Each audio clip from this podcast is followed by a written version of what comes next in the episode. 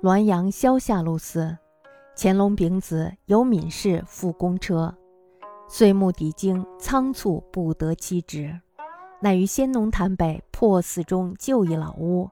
月十日夜半，窗外有人语曰：“某先生且醒，吾有一言。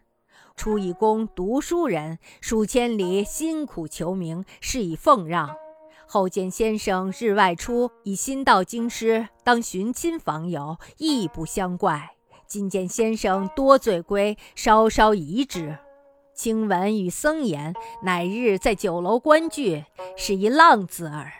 吾必居佛座后，起居出人，皆不相识，实不能饮忍让浪子。先生明日不迁，吾瓦石已备矣。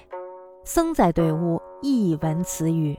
乃劝示他喜，自是不敢租世事。有来问者，折举此事以告云：乾隆丙子年，有一个福建人到京城来参加会试。年末呢，好不容易到了京师，但是呢，仓促间却找不到住处。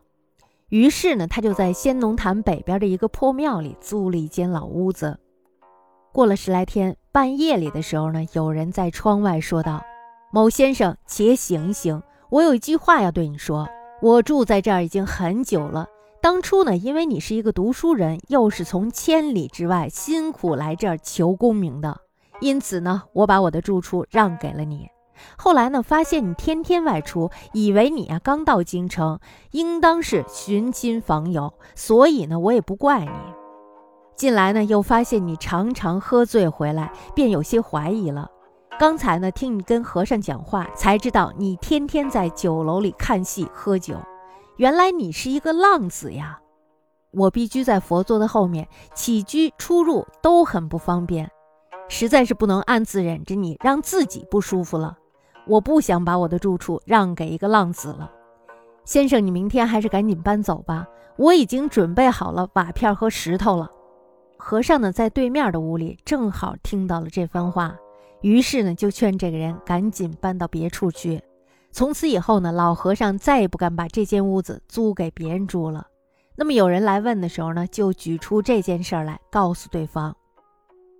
那么这个故事呢，说的就是一个不知努力的人是不值得别人尊重的，而且呢，也不值得别人帮他。